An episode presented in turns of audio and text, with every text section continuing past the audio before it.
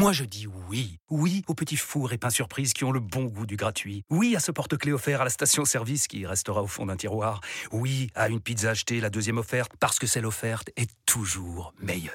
On préfère tous quand c'est gratuit. Chez Skoda, profitez de deux mois de loyer offert sur une sélection de modèles jusqu'au 31 mars. Portes ouvertes ce week-end. Skoda. Deux loyers offerts après premier loyer en LLD 37 mois sur toute la gamme Skoda, Orenia et Enya Coupé, c'est accord par Volkswagen Bank. Détails sur skoda.fr. Au quotidien, prenez les transports en commun.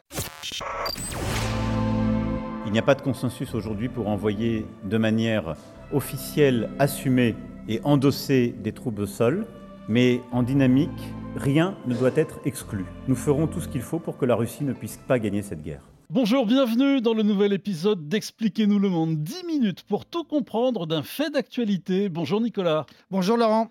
Cette semaine, envoyer des troupes au sol en Ukraine, Emmanuel Macron lance le débat, mais ça a fait un flop. On vous explique.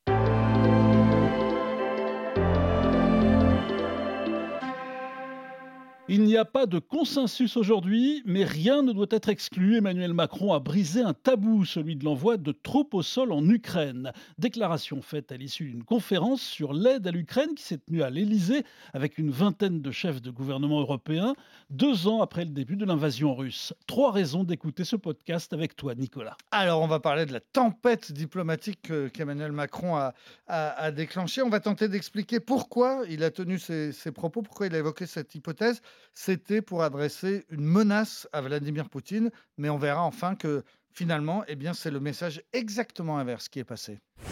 Expliquez-nous le monde. Un podcast RMC. Nicolas Poincaré. Laurent Sègre.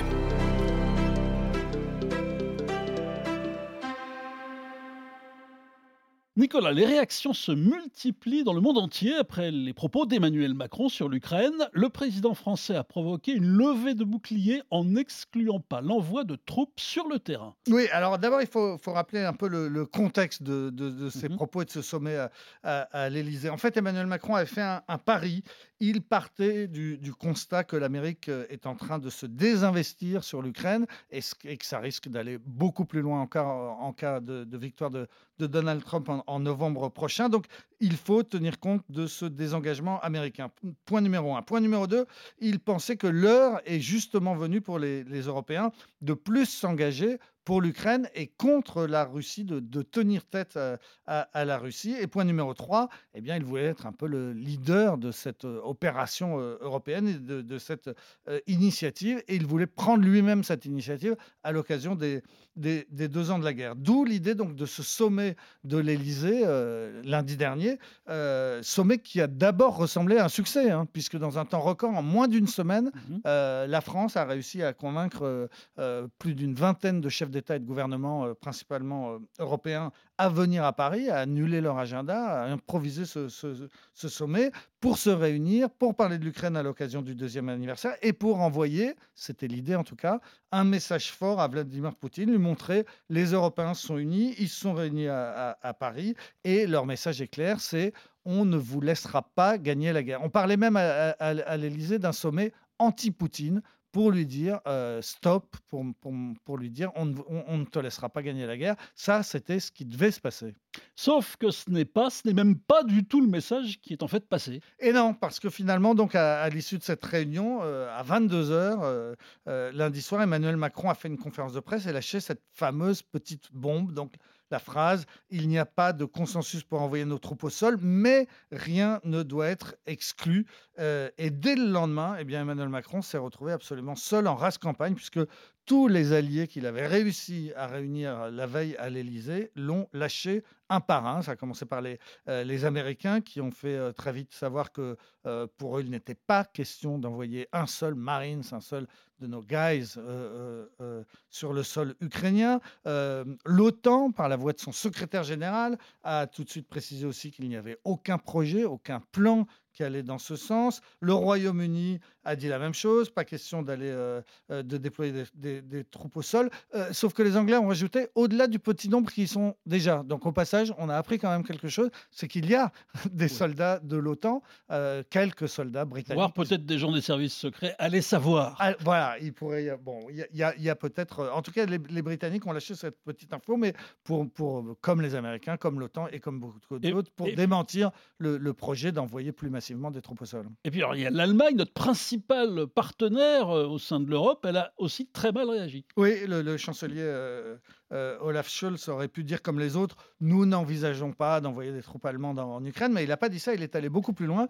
Il a dit aucun pays européen et aucun pays membre de l'OTAN n'a l'intention de combattre euh, au sol en, en Ukraine. C'est donc une façon très cinglante euh, euh, de démentir le, le- le président français de la part, tu l'as dit, d'un pays avec lequel habituellement on essaye d'afficher une, certaine unité. Et en tout cas, les, Allemands ont raison, puisque euh, de fait, aucun pays européen n'a suivi Emmanuel Macron. L'Espagne, les Pays-Bas, la Suède, la Hongrie, la République tchèque, la, Slovaquie, même la Pologne qui est en, pointe contre la Russie, tous ces pays, euh, un par un, dans la journée de, mardi et de mercredi, ont, désavoué le, le, le- le président français. Alors, bah, résultat, résultat, on peut parler véritablement d'un fiasco et d'un pari raté, puisque on, l'a dit, l'objectif d'Emmanuel Macron, c'était de menacer Vladimir Poutine, de lui faire savoir que les Européens étaient prêts à lui faire la guerre s'il le faut au, bout du compte, plutôt que de l'empêcher de, plutôt que de le voir gagner en, Ukraine. Et finalement, bah, qu'est-ce qu'on retient? Exactement l'inverse. Euh, tous les Européens ont publiquement affirmé qu'ils n'étaient pas prêts à faire la guerre sur le terrain, alors que, Emmanuel Macron espérait euh, dire le, contraire. Ce sommet de l'Élysée restera euh, sûrement comme un, un échec retentissant. Et Nicolas, tu nous dis que ce n'est pas la première fois qu'Emmanuel Macron se retrouve comme ça isolé. Non, euh, au, début de l'agression russe, il faut s'en souvenir, il avait tenté un petit peu de se placer en médiateur. Il voulait être le, le dernier qui parlait à Vladimir Poutine. Il avait affirmé qu'il ne fallait pas humilier les Russes. C'est une phrase qui avait été euh, particulièrement mal ressentie.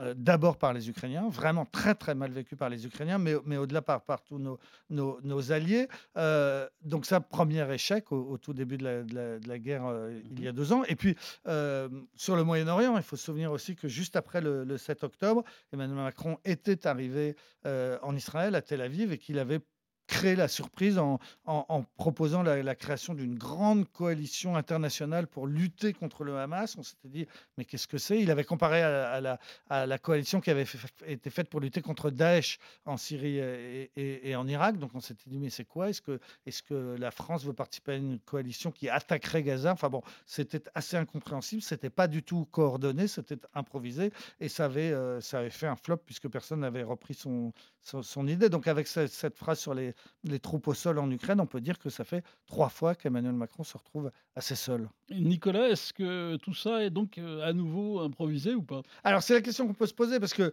euh, l'hypothèse donc d'envoyer des troupes au sol a été faite donc dans une conférence de presse tardive lundi soir en répondant à la question d'une d'une journaliste. Donc certains se sont dit est-ce que est-ce que c'est une gaffe? Est-ce que il a était plus loin que ce qu'il voulait dire? Et Je crois que non. Pourquoi? Parce que la veille, c'est-à-dire le dimanche, il y a eu comme souvent avant les événements diplomatiques importants un briefing à l'Élysée, c'est-à-dire que les journalistes sont convoqués. C'était dimanche à 14 h Ça a duré deux heures et là on a un conseiller diplomatique du, président qui explique quels sont les objectifs, quel message va, va, passer, comment tout ça a été organisé. Et ce conseiller diplomatique, dimanche, il a employé exactement les mêmes mots qu'Emmanuel Macron. Il a dit, et si la question des troupes au sol euh, se pose, il faudra dire qu'on ne l'exclut pas. Et il avait bien expliqué que c'était une façon de menacer Vladimir Poutine et non pas de dire que demain on va envoyer des troupes combattantes et des régiments de, soldats français se, se battre en Ukraine. C'était bien l'idée de faire planer une, une menace. Mais donc le fait que ça a été dit dans les mêmes mots euh, la veille, le dimanche, prouve que cette phrase d'Emmanuel Macron lundi n'est pas du tout une gaffe, c'est quelque chose qui avait été prémédité.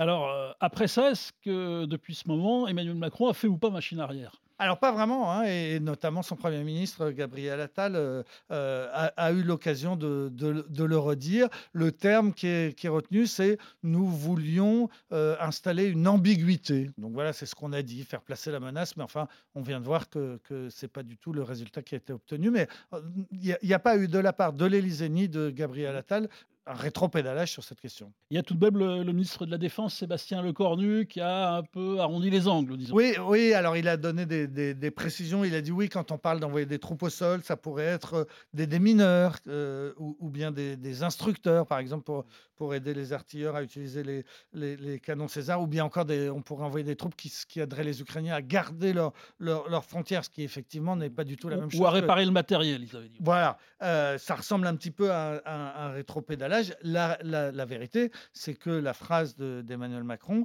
elle répondait à une question sur l'envoi de troupes au sol, hein, pas de démineurs ou de, de, de gardes frontières. Alors à l'Assemblée, tout ça a commencé à chauffer dès la séance des questions au gouvernement, avec cet échange musclé entre Marine Le Pen et Gabriel Attal.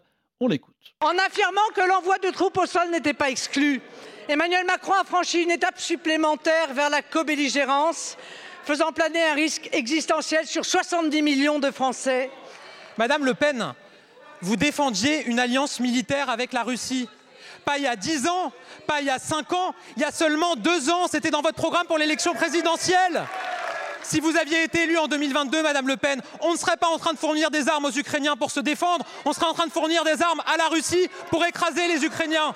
Quand on lit les enquêtes qui sont réalisées, encore celle du Washington Post le 30 décembre dernier, il y a lieu de se demander si les troupes de Vladimir Poutine ne sont pas déjà dans notre pays. Je parle de vous et de vos troupes, Madame Le Pen. Nicolas, ce, duel avec le Rassemblement national est justement l'un des objectifs du président et on n'a pas fini d'en parler à l'Assemblée nationale.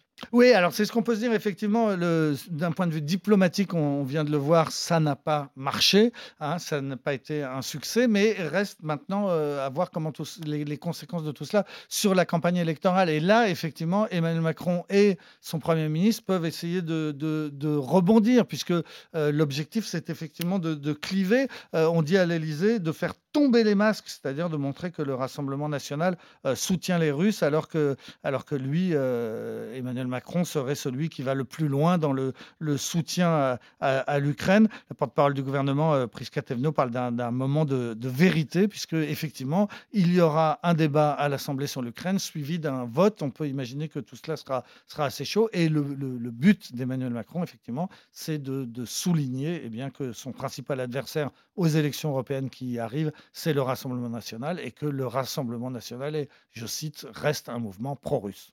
C'est la fin de cet épisode. S'il vous a intéressé, parlez-en autour de vous. N'hésitez pas à vous abonner. On est sur toutes les plateformes et sur l'appli RMC. Nicolas, on te retrouve très vite. À très bientôt, Laurent. Retrouvez Nicolas Poincaré tous les matins à 6h50 et 7h50 dans Apolline Matin sur RMC.